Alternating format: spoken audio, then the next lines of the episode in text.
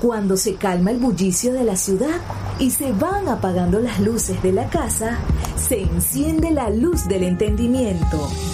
Desde este momento comienza Puerto de Libros, Librería Radiofónica, programa que contiene todos sus elementos tipo A. Puede ser escuchado por niños, niñas y adolescentes sin la supervisión de padres, madres o representantes. Comienza Puerto de Libros, Librería Radiofónica.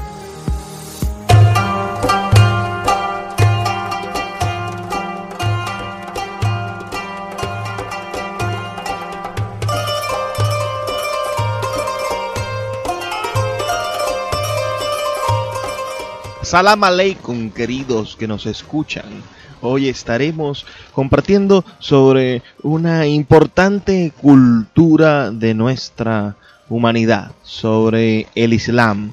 Y lamentablemente nos dedicaremos a conversar sobre la censura de libros, sobre los libros prohibidos por los gobiernos islamitas, por las repúblicas musulmanes, por las teocracias que en este momento y durante el siglo XX y durante toda la humanidad han estado paseándose con dotes de superioridad, digamos, con, con, esa, con esa intuición, con esa forma de pensar, con esa seguridad de que tienen en sus manos la verdad y a través de esa verdad han prohibido a sus pueblos, a sus congéneres y hasta a los occidentales, a las personas que no pertenecen a sus culturas, les han prohibido leer cosas importantísimas.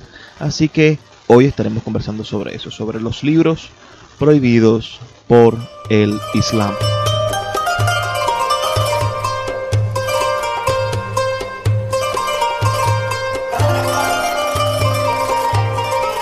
quiero dejar en claro mi respeto absoluto por la creencia islamita. Creo fervientemente que buena parte de la cultura de la humanidad está dispuesta entre su arte, entre sus maneras de manifestarse, en su arquitectura, en su pintura, en todas sus expresiones artísticas y culturales.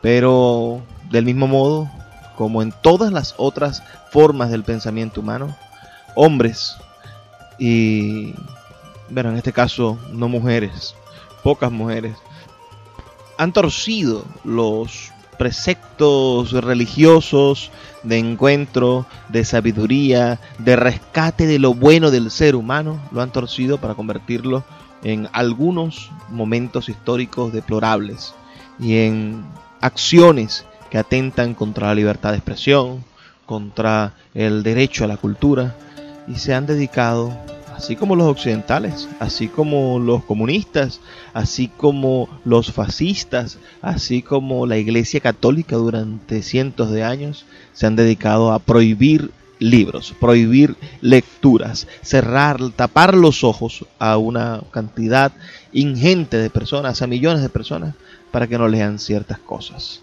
Aún así, la censura tiene ese, ese reto, ¿no? ese, ese deseo de ser, de ser vencida. Les recuerdo una hermosa frase de la gran escritora inglesa Virginia Woolf, que dice, puedes cerrar todas las bibliotecas si quieres, pero no hay barrera, cerradura ni cerrojo que puedas imponer a la libertad de mi mente. Y es nuestro precepto no hay barreras, cerraduras ni cerrojos que puedas imponer a la libertad de mi mente. Y por eso el pueblo árabe y el pueblo musulmán, los, los islamitas cultos occidentales, que, creen en la libertad de expresión, que creen en los derechos humanos, que están en contra de, mutilaciones, que están en contra de, de ajusticiamientos por, por, por pertenecer a una diversidad sexual, que están en contra de los lapidamientos y del maltrato a la mujer, de, ciertos grupos teocráticos del islamismo. Esta gente, los del Islam contemporáneo, moderno, son dignos de todo nuestro respeto y admiración. Y esperamos que el programa de hoy de ninguna manera ofenda el pensamiento que está expresado en el Corán ni la fe de estos hombres y mujeres del siglo XXI que llevan su conducta islámica, que llevan sus ideas y su forma de ser y sus rituales religiosos y sus creencias con muchísimo, muchísimo orgullo.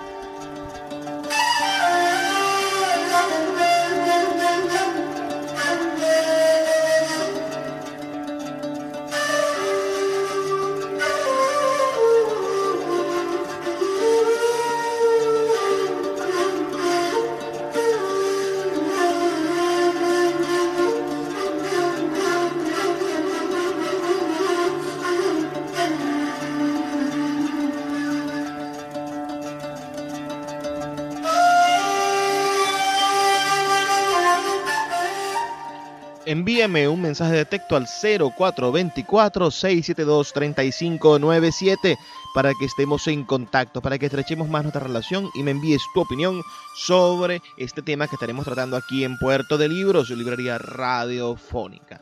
Este espacio que hacemos con tantísimo cariño a través de las 21 emisoras de la Red Nacional de Emisoras Radio, Fe y Alegría. También sería bueno que nos visitaras en nuestra página web libreriaradio.org. Allí podrás encontrar esta serie de programas que hemos grabado con respecto al mundo del libro y las prohibiciones de la lectura. Hemos grabado uno dedicado a los libros prohibidos por la Iglesia Católica, otro dedicado a los libros prohibidos por el comunismo y el fascismo y uno dedicado al holocausto nazi. Ahora con este dedicado a los libros prohibidos por el Islam. Estamos haciendo, bueno, ya una especie de cierre. Nos faltaría otro sobre escritores perseguidos para terminar los cinco programas que queremos hacer de esta serie de libros prohibidos. Escríbenos un mensajito de texto al 0424-672-3597. También puedes seguirnos en nuestras redes sociales, arroba librería radio en Twitter y en Instagram. Vamos antes de comenzar a escuchar los mensajes que tienen para nosotros nuestros anunciantes, esas personas que hacen posible que Puerto de Libros y Librería Radiofónica llegue a sus hogares de lunes a viernes de 9 a 10 de la noche por la Red Nacional de Emisoras Radio, Fe y Alegría.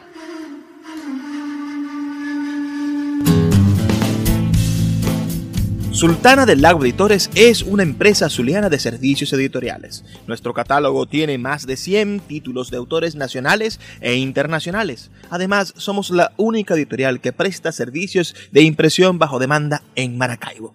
No necesitas invertir en grandes tirajes. Tus lectores pedirán tu libro, nosotros lo imprimiremos y tú obtendrás regalías. Por ello, también editamos internacionalmente en Amazon y Google Play Books. Conoce más en nuestra nueva página web www.sultanadelago.com o siguiéndonos en Instagram como arroba sultana del lago.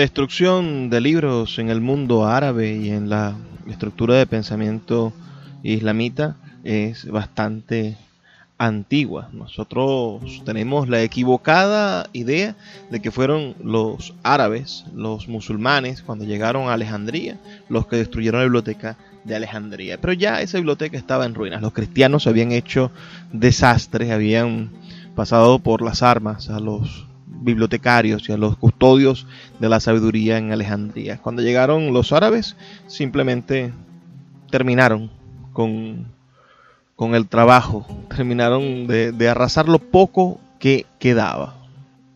Según Eutinoquio, el comandante Amrou ibn al-As, terminada la conquista de Egipto, ah, dirigió una carta al segundo sucesor de Mahoma, Omar I, quien viviera entre el 586 y el 644, donde le presentaba el inventario de lo que tenía la biblioteca de Alejandría. Apenas ah, encontraban, bueno, 4.000 casas o palacios, 4.000 baños públicos, 400 teatros, 40.000 judíos y 12.000 tiendas. La misiva concluía así. Los musulmanes parecen aguardar impacientes el disfrute de los frutos de su victoria. En esa carta ignora la existencia de la biblioteca del museo, la cual era, sin lugar a dudas, el, el gran monumento de Alejandría. No obstante, el cronista y pensador Ibn al-Kafiti, admirador de Aristóteles, recordó en sus páginas cómo el general Amrou ah, se entrevistó con el comentarista Juan Filopono, quien le pidió tomar una decisión sobre el futuro de los libros de la biblioteca del museo y le advirtió que las actividades estaban momentáneamente suspendidas. Amrow no se atrevió a responder y prefirió enviar otra misiva con el propósito de indagar qué pensaba el monarca sobre los libros. Pasado un tiempo, Amrow recibió la respuesta y leyó a Filopono, no sin pesadumbre, la decisión de Omar. Con relación a los libros que mencionas, aquí está mi respuesta. Si los libros contienen las mismas doctrinas del Corán, no sirven para nada porque repiten. Si los libros no están de acuerdo con la doctrina del Corán, no tiene caso conservarlos.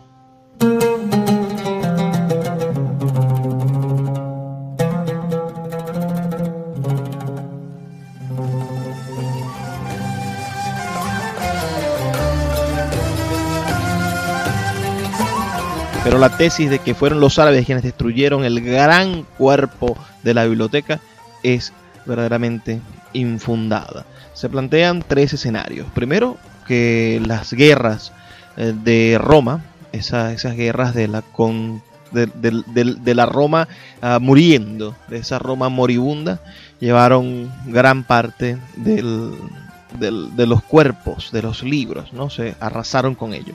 Luego hay un terremoto, por lo menos hubo 23, pero hubo uno que sucedió en el año 320 que ocasionó un gran incendio y una destrucción gigantesca de libros. Y finalmente se habla acerca de la negligencia de los propios bibliotecarios, que una vez que los ptolomeicos dejaron de estar gobernando sobre el, el imperio egipcio, esa, esa biblioteca dejó de ser tan importante y la formación de estos bibliotecarios también fue precaria. Y en muchas ocasiones acabaron con parte de los libros por no saber manejarlos. Vamos a hacer una pequeña pausa de dos minutos y ya volvemos con más de Puerto de Libros, Librería Radiofónica. Puerto de Libros, Librería Radiofónica tu canal diario para encontrar nuevos libros. Con el poeta Luis Peroso Cervantes. Síguenos en arroba Librería Radio. El poeta Luis Peroso Cervantes le acompaña en Puerto de Libros, Librería Radiofónica, por Radio Fe y Alegría, con todas las voces.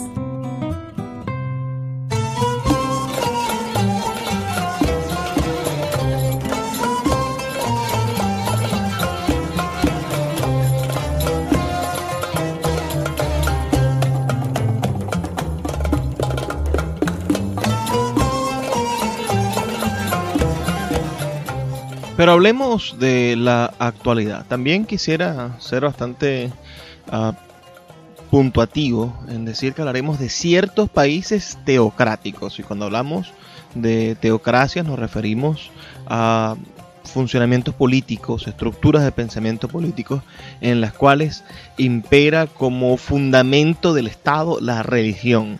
Son, estados en los cuales lo más importante o cual, los fundamentos de la acción del Estado son fundamentos religiosos. Esto para el mundo contemporáneo es algo sumamente terrible porque el Estado, por lo menos para nosotros, para Occidente, el Estado es un Estado laico, donde no se impone la ley por tu fe o por tus creencias o por tu estructura mitológica o por lo que lo que dicta la moral de la mayoría religiosa, sino que se dicta a través de la lógica del derecho y se genera un estado de derecho en el cual los, los ciudadanos pueden pueden disentir. En cambio, cuando media una, una religión o un pensamiento mítico religioso, es muchísimo más difícil conseguir que funcione la justicia, por lo menos la justicia como la entendemos los occidentales. Vamos a comenzar por un país pequeño, pero significativo. El, hablemos de Kuwait. Kuwait, como saben, es un pequeño país de producción petrolera, pero allí hay más de 4.500 libros prohibidos. Las librerías de Kuwait no tienen al coronel Aureliano Buendía, que en este caso no recuerda nada, ni siquiera remotamente aquella tarde en que su padre lo llevó a conocer el hielo. En las bibliotecas de Kuwait no, no hay posibilidad de que encontremos ninguna referencia de Macondo. Allí impera una monarquía que gobierna desde el siglo XVIII, la familia Al-Sabah, el único pelotón de fusilamiento que habita uh, en este páramo desértico es la cuadrilla de censores que durante los últimos 10 años ha gastado sus balas cebando más de 4.590 obras, alertando de su peligro moral o subversivo y prohibiendo su circulación en el país. Cien años de soledad o El amor en los tiempos de cólera de García Márquez están prohibidos.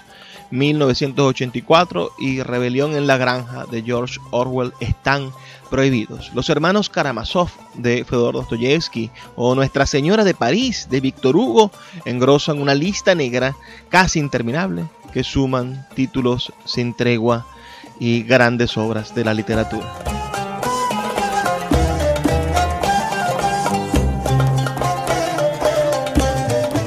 El Ministerio de Información cuenta con un comité de inspección que es el responsable de autorizar o de negar la difusión de libros en Kuwait. Sus miembros están emitiendo prohibiciones indiscriminadamente con el argumento de que estos títulos tienen una influencia negativa en la decencia pública.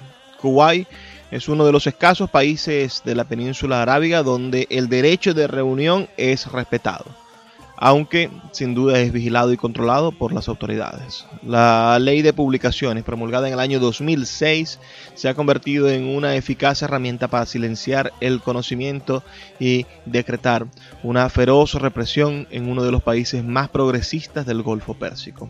Entre las ofensas punibles con la confiscación figuran el insultar al Islam o la judicatura kuwaití, amenazar la seguridad nacional, incitar a la rebelión o cometer actos inmorales.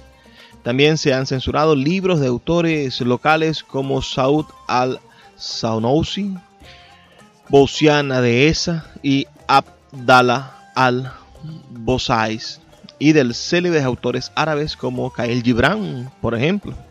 El ministerio ha prohibido obras de ciencias, literatura, filosofía, poesía, teología, historia, política e incluso obras infantiles como La Sirenita, alegando que la fotografía de la portada era demasiado explícita.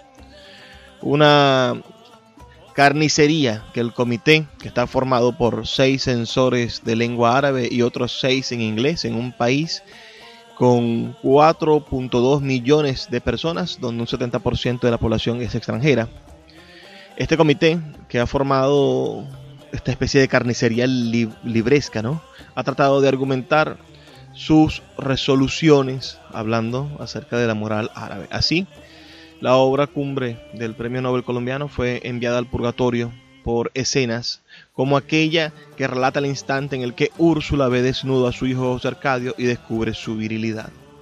Tampoco sobrevivió a la pacata valoración del comando Los hijos de nuestro barrio, una de las novelas más ambiciosas del Nobel Naguib Mahfouz, en la que el egipcio narra la historia de la humanidad a partir de las relaciones de poder que se establecen en un barrio en el Cairo.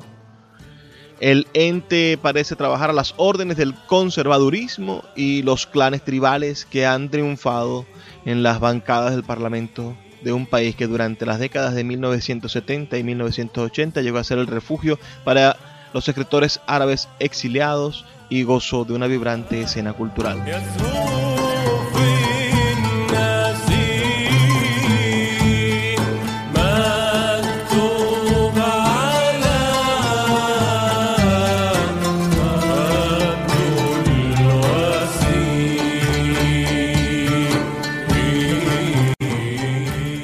Pues no solamente en Kuwait, también en la gran Arabia Saudita encontramos casos terribles de censura.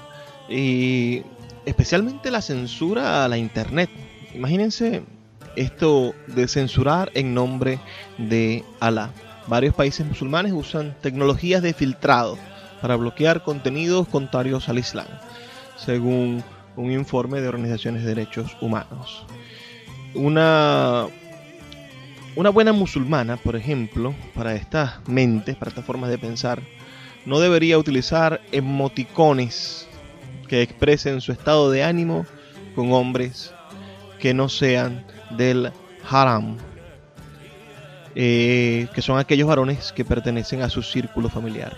Escribir una, una carita sonriente o, o, un guiño en un chat es tan contrario al decoro que se le exige, según el Corán, como descubrir su cabello en público. Esta anécdota no pasaría de allí si no fuese porque, según un reciente informe, la mayoría de los países musulmanes censuran en mayor o menor grado el Internet en defensa del Islam. Los hay incluso quienes quieren crear su propia red para mantenerla libre y pura de vicios de la Internet global, como sucede en el caso de Irán.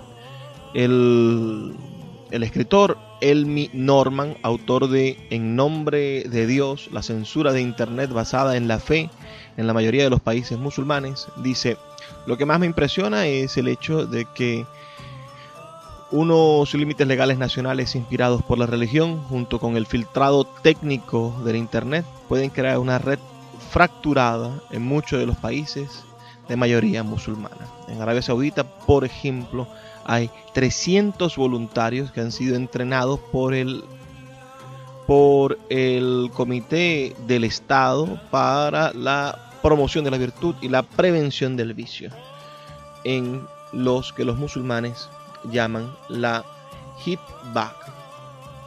Esta doctrina que invita a hacer el bien y a combatir el mal se ha degenerado en la creación de una especie de policía del pensamiento que vigila las redes sociales como Facebook o las salas de chat y que denuncia a los que, según ellos, se desvían de la ley islámica o Sharia. Otro, otro millar de personas más están siendo formadas en Arabia Saudita en cursos para pertenecer a este comité. Pero no es solo Arabia Saudita. Otros muchos países tienen institucionalizada la figura del Mutasib, un funcionario que ejerce de policía religiosa, como es el caso de Irán. En otros lugares ni siquiera hay que ser un profesional. Cualquiera puede denunciar la existencia de una página web que sea contraria a la fe. Y sucede exactamente lo mismo con el mundo de los libros. Cualquiera puede denunciar un libro que sea contrario a la fe musulmana e, intentar iniciar un proceso de censura y de castigo a esa publicación o a ese universo de las ideas que vaya supuestamente en contra de la fe musulmana. Pero muchos occidentales eh, musulmanes creen que la libertad de expresión no limita de ninguna manera con su fe, que ellos pueden mantener su fe y sus conductas y su amor por Alá sin que esto sea de ninguna manera un detrimento a su derecho a la información, a sumarse como individuos a su crecimiento personal y desarrollo como seres humanos integrales más allá de su fe.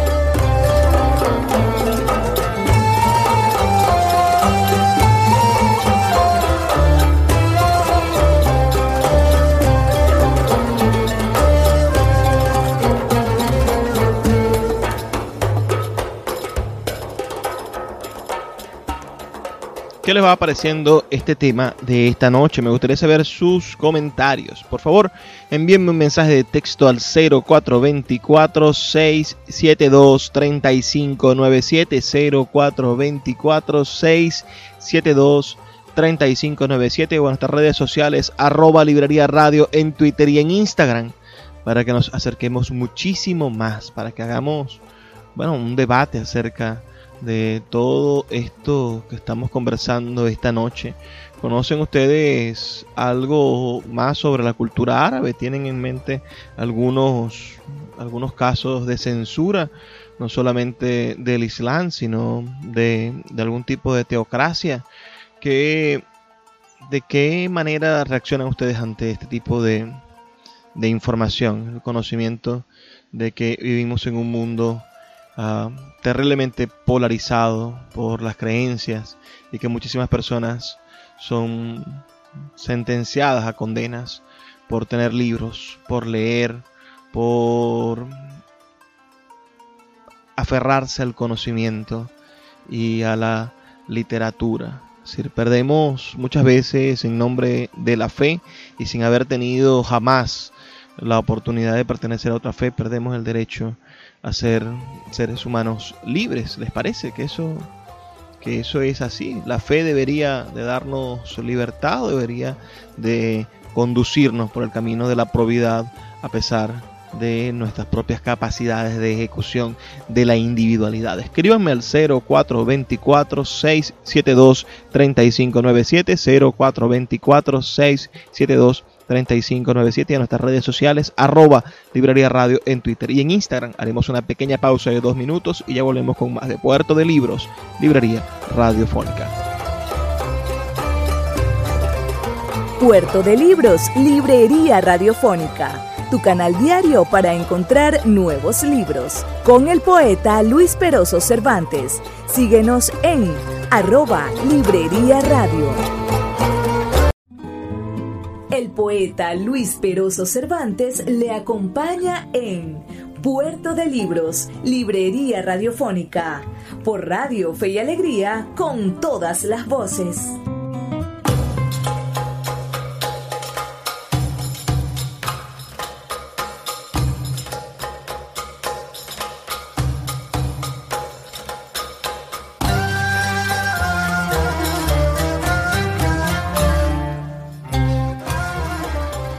Quizás el caso más famoso de un escritor occidental afectado por la por la sentencia, digamos, por la censura de, de una teocracia musulmana, una teocracia islamita, es la sentencia mortal que emitieron en contra del escritor británico Salma Rushdie. En el año 1000 1989, el ayatolá Khomeini, líder supremo de la revolución islámica iraní, condenó a muerte a Salma Rushdie por una novela acusada de ridiculizar el Corán y a Mahoma. La novela se titulaba Los versos satánicos.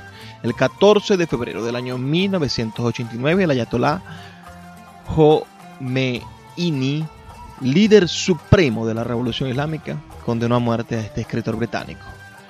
Ah, en una fatwa, que es un decreto religioso, el imán pide a todos los musulmanes devotos que ejecuten al autor del libro, a los editores y a los que conocen su contenido, para que nadie insulte a las santidades islámicas. Se ofreció además una alta recompensa por la muerte del escritor. Rushdie es obligado en ese año 1989 a esconderse y a ser vigilado por guardaespaldas. Esos primeros seis meses después de la amenaza del ayatolá, tiene que cambiarse de casa cerca de 56 veces. El caso arranca en el año en septiembre del año 1988 con la publicación de esta obra de ficción por un editor británico. Rushdie eh, relata las aventuras picarescas de dos indios muertos en un atentado terrorista contra su avión, pero que llegan salvos a una playa inglesa y se mezclan con los inmigrantes de Londres en pleno periodo de Margaret Thatcher en los años 80. Es sobre todo una novela sobre el desarraigo del inmigrante. Tan pronto como apareció, una ola de indignación se propagó por el mundo musulmán. Es el segundo capítulo, unas pocas decenas de páginas el que provoca el escándalo. En él el personaje vagamente ridículo del profeta Mahon alusión al fundador del Islam, Mahoma, ah, predica la creencia en deidades distintas a Salah antes de conocer su error. En India, en octubre, el primer ministro Rajiv Gandhi prohíbe el libro con la esperanza de recuperar votos musulmanes en las elecciones legislativas. Le siguen unos 20 países. En enero de 1989 se queman copias en la plaza pública de Bradford, en el norte de Inglaterra. Su publicación en Europa acelera pasiones. Autores como Susan Sontag o Tom Wolfe participan en lecturas públicas. En Pakistán, miles de personas atacan el Centro Cultural Estadounidense de Islamabad al grito de perros americanos y cuelguen a Rushdie. La policía dispara. Hay cinco muertos. Londres y Teherán rompieron relaciones casi dos años. El 2 de marzo de ese año 1989, 700 intelectuales de todo el planeta apoyan la libertad de expresión de Rushdie. Ah, el ayatollah Khomeini muere en junio de 1989. Rushdie da explicaciones al año siguiente en un ensayo titulado De buena fe, pero la ira no se apaga en 1991, cuando Rushdie reapareció en público, el traductor japonés fue apuñalado y sus homólogos italianos y noruegos fueron atacados. Dos años después, 37 personas murieron en el incendio de el hotel de Turquía donde se hospedaba Rushdie, ocasionado por manifestantes contra el traductor turco que menos mal sobrevive. En el año 1998 el gobierno iraní del presidente reformista Mohamed Hatami promete que Irán no aplicará el decreto. Pero en el año 2005 el líder supremo Ali Khamenei afirma que matar a Rushdie sigue siendo permitido. En el 2016 medios de comunicación iraníes agregan 600 mil dólares a la recompensa por la cabeza del escritor, elevándola a 3.3 millones de dólares. Rushdie, de 71 años de edad, neoyorquino, ha vuelto una vida más o menos normal, a la vez que defiende la sátira e irreverencia de sus libros.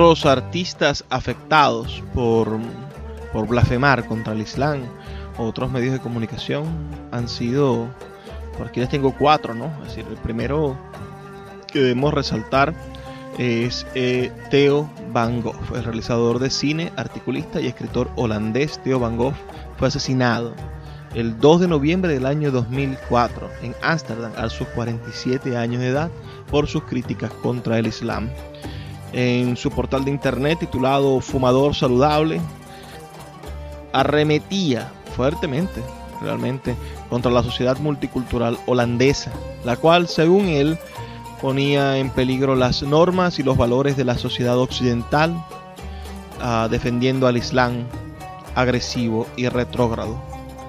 Y que esta sociedad holandesa amenazaba con transformar a los Países Bajos en Belfast.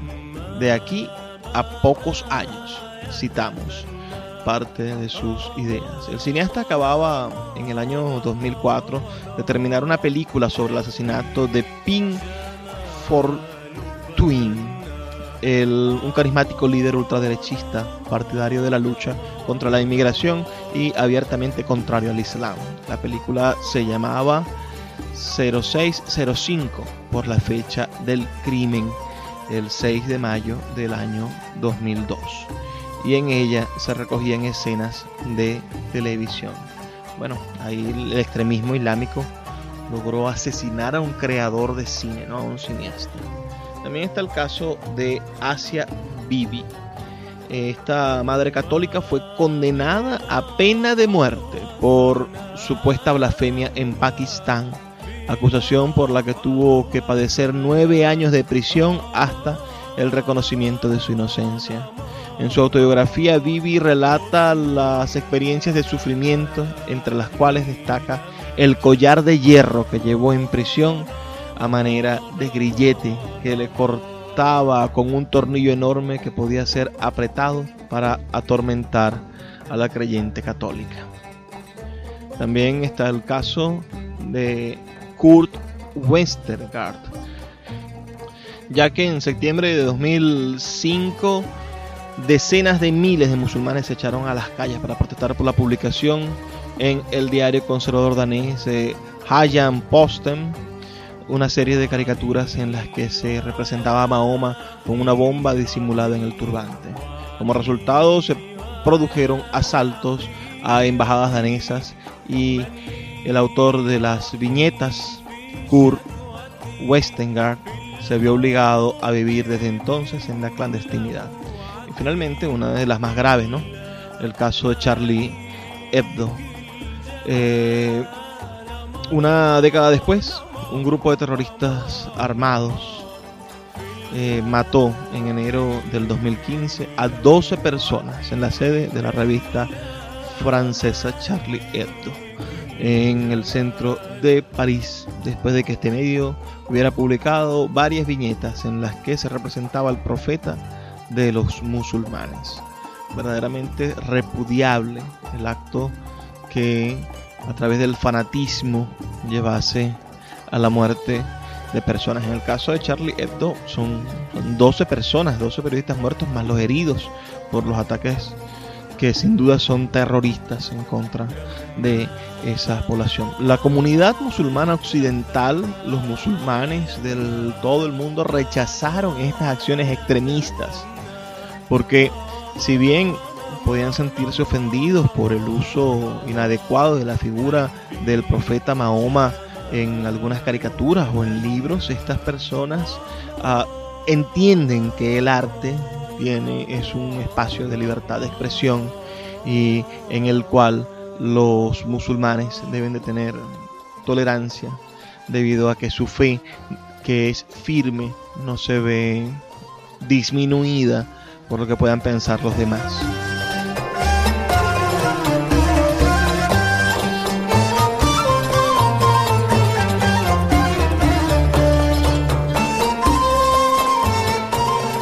¿Qué les va pareciendo esta, esta manera terrible de comportarse de personas que son demasiado extremistas, personas que no intentan conciliar con el mundo? Porque hay que entender que el mundo siempre va a pensar de una manera diferente a la que nosotros podemos pensar. Y si los cristianos tuvieron la oportunidad de corregir, veamos cómo durante la Edad Media persiguieron y asesinaron a miles de personas con su pensamiento único y con su idea de estandarizar la iglesia. Acabaron con los cátaros, por ejemplo, y con otras comunidades cristianas ah, que eran de lo que llamamos el cristianismo gnóstico. Se cometieron verdaderamente ah, actos de barbarie en contra de esos de esas comunidades, sobre todo en Francia, ¿no? En esa en las Provenza francesas. Vamos a hacer una pausa de dos minutos mientras vamos reflexionando sobre todas estas cosas, sobre cómo el ser humano en sus diferentes manifestaciones de la cultura uh, tiende a mostrar cierta monstruosidad y y cómo nosotros podemos a través de la literatura, de la amplitud de pensamiento, del desarrollo de la intelectualidad, conseguir respuestas que nos permitan crear creencias mejores. Yo creo que del, de la mezcla de la, de la futura Europa musulmana, porque la demografía es bastante clara en eso, dentro de algunos 100 años Europa va a ser una, una cultura musulmana. Esa, esa mezcla va a crear una, una creencia musulmana más amplia y más dócil y más abierta a las críticas y a la universalidad de la fe. Escríbame sus comentarios al 0424-672-3597 o en estas redes sociales arroba librería radio. Ya volvemos. Puerto de Libros, Librería Radiofónica, tu canal diario para encontrar nuevos libros. Con el poeta Luis Peroso Cervantes. Síguenos en arroba Librería Radio. El poeta Luis Peroso Cervantes le acompaña en Puerto de Libros, Librería Radiofónica, por Radio Fe y Alegría, con todas las voces.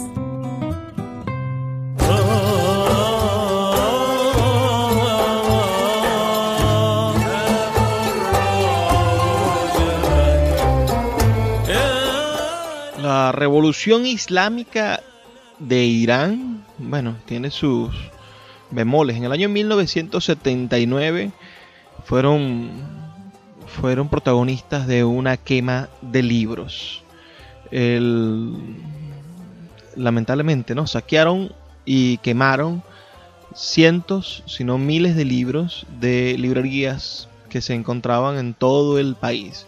Recuerden que, que esta revolución iraní proviene de, una revolución anterior que logró derribar a una familia, a, un, a una dictadura, de cierta manera progresista, apoyada por los Estados Unidos, pero, pero que había, se había instituido en el poder con, con, como dictadura, como estas que hemos visto en América Latina. Y, y los comunistas llegaron al poder con un golpe de Estado. Posteriormente fueron los los miembros de la comunidad musulmana quienes derrocaron a los comunistas y de esa manera se instituyó la revolución islámica de Irán. Y en el 79 los militantes islámicos quemaron montones de libros apilados en las calles. Porque porque bueno, pensaban diferente, porque estos libros ya no podían ser más vendidos en esa nueva en esa nueva forma de gobierno que iba a ser el mundo iraní. Hay una película que yo recomiendo muchísimo. Me gustaría hablar de ella porque no solamente una película, más bien hablemos del libro. Es un libro, una novela gráfica titulada Persepolis. Es una autobiografía escrita e ilustrada en blanco y negro por Marjane Strapi. La autora relata las etapas fundamentales que marcaron su vida desde su niñez en Teherán durante la Revolución Islámica hasta su difícil entrada en la vida adulta en Europa. La buena recepción de la crítica hizo que Strapi fuese una de las autoras francófonas más reconocidas. En el año 2007, la adaptación en largometraje de animación de Persepolis, obra de Vincent Paranow y la misma Marjane Strapi, obtuvo el premio del jurado del Festival de Cannes. Ustedes tienen que ver esa película y después buscar los libros, los libros de esa novela gráfica que está dividida en cuatro maravillosas partes. la ilustración están realizadas con dibujos en blanco y negro. Los fondos de las viñetas son generalmente negros o blancos, algunos decorados en forma bastante sencilla para dar mayor importancia al texto. La imagen se hace reflejo del texto y no al revés, lo que es importante porque evita tener no solo un valor explicativo, la información está incorporada en el texto, lo cual refuerza la importancia del mismo. El lenguaje de la historieta es utilizado en la multiplicidad de sus registros, el familiar y estándar, dejando a veces un sitio para la vulgaridad, mostrando al público la diversidad y autenticidad de la vida cotidiana. Persepolis es la historia, como les comento, autobiográfica de esta, de esta uh, artista iraní de apellido Strapi, la historia de cómo creció en un régimen fundamentalista islámico que la acabaría llevando a abandonar su país. El cómic empieza a partir del año 1979, cuando Strapi tiene 10 años y desde su perspectiva infantil es testigo del cambio social y político que pone fin a más de 50 años del reinado del Shah de Persia en Irán y da paso a una república islámica.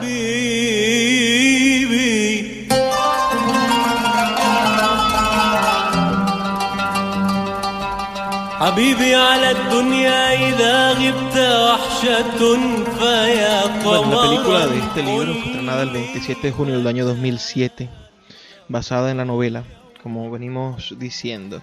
La película tuvo música de Oliver Bernett y obtuvo una nominación a la Palma de Oro y consiguió el premio del jurado del Festival de Cannes del año 2007. También consiguió el premio especial del jurado en el Festival Internacional de Cine Cine Manila un Goya y en el año 2008 fue nominada a Mejor Película Animada en la entrega de los Óscares. Yo la recomiendo verdaderamente mucho para que podamos entender un poco la experiencia de la censura y del problema de tener un régimen político inspirado o generado por las ideologías religiosas.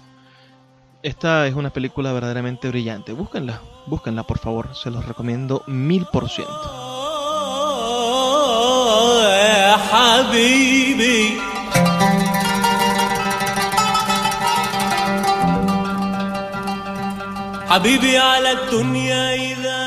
También les recomiendo, si estamos hablando de cine, bueno, que vayamos a ver otra película eh, espectacular basada en otro libro llamada El pan de la guerra, que relata la experiencia de una niña, pobre niñita, es una película animada también, de ambas son películas animadas. Esta fue producida por Angelina Jolie y está basada en un libro también titulado El pan de la guerra, que relata la experiencia de una niña, de una niña que tiene que disfrazarse de hombre en el régimen uh, teocrático talibán de Afganistán para poder ayudar a su mamá y a sus hermanas debido a que su padre fue encarcelado.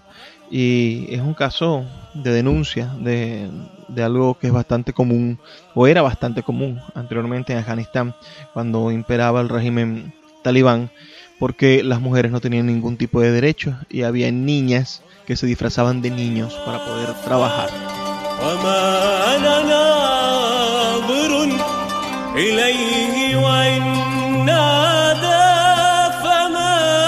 La poesía en Irán tampoco está desprovista de censura.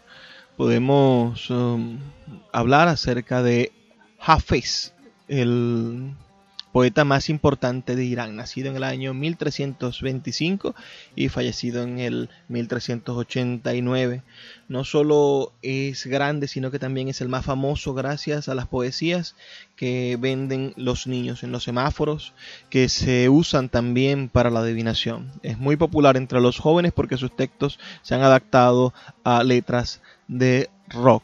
Uno de los cantantes más famosos del país, Shah Harian, Ah, fue nominado a los Grammys por cantar un poema de Hafez. En Shiraz, miles de personas peregrinan a su tumba para rendirle homenaje. Solo se ha visto algo parecido, claro, mucho menos intenso, en el cementerio de Collioure, al sur de Francia, donde descansan los restos del poeta Antonio Machado. En Irán, la poesía es un arma cargada de futuro, como plantean los poetas uh, revolucionarios. Está presente en la vida, en el trabajo, en el amor, en la política. Cuando se visita ese mausoleo de Jafés, no es raro conseguir a personas recitando poemas de este escritor. Bueno, aquí hay algunos fragmentos ¿no? de lo que se recita. Ven, pasemos por el camino de la taberna que por un trago todos necesitamos esta puerta.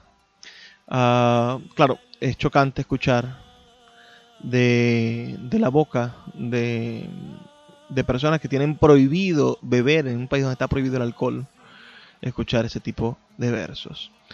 En la República de los Clérigos, el más sorprendente de escuchar es este, este fragmento que leen los niños. Predicador, no nos aconsejes, somos rebeldes, insumisos, pisamos el reino del amigo, no miramos el paraíso.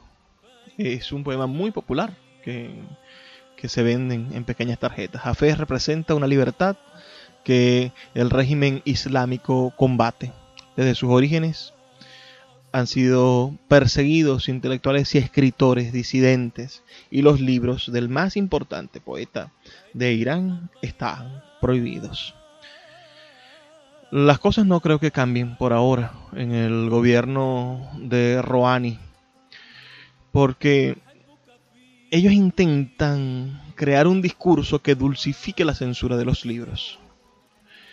A menudo los libros son alterados o son prohibidos porque incluyen palabras como vino o la palabra cerdo, libros que, digan muchas veces la palabra baile, algunos que narren un hecho de una violación o que digan la palabra perro, la palabra amada o la palabra borracho o simplemente la palabra meditación en la portada ya son suficientes motivos para ser prohibidos en Irán.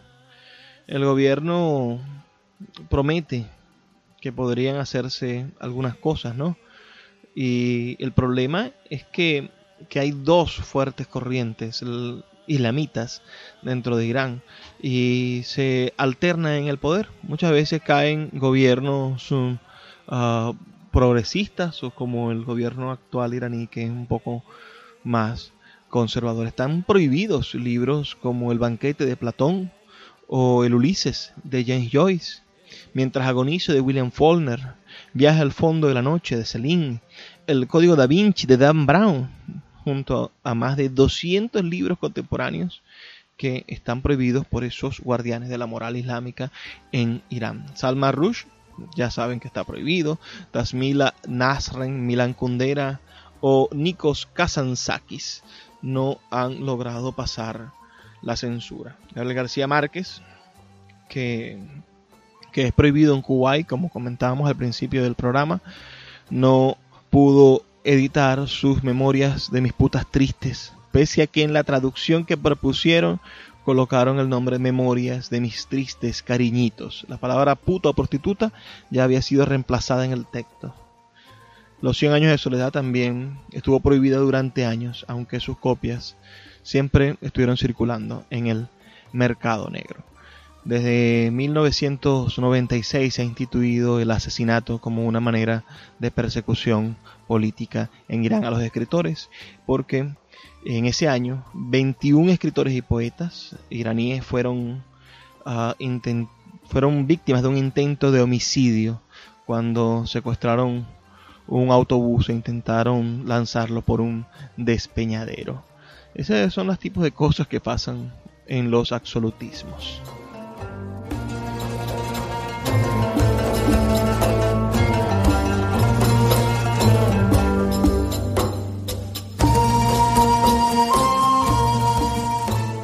Hemos llegado al final de nuestro programa. Por favor, escríbame sus opiniones al 0424-672-3597 o en nuestras redes sociales arroba librería radio. De verdad hicimos este programa sin intención de ofender a nadie. Por el contrario, hemos querido resaltar la importancia de la amplitud del conocimiento para que el ser humano sea más libre y más sano y tengamos un futuro muchísimo más claro y viable. Me toca despedirme, pero no sin antes pedirle lo que siempre les pido. Por favor, sean felices, lean poesía.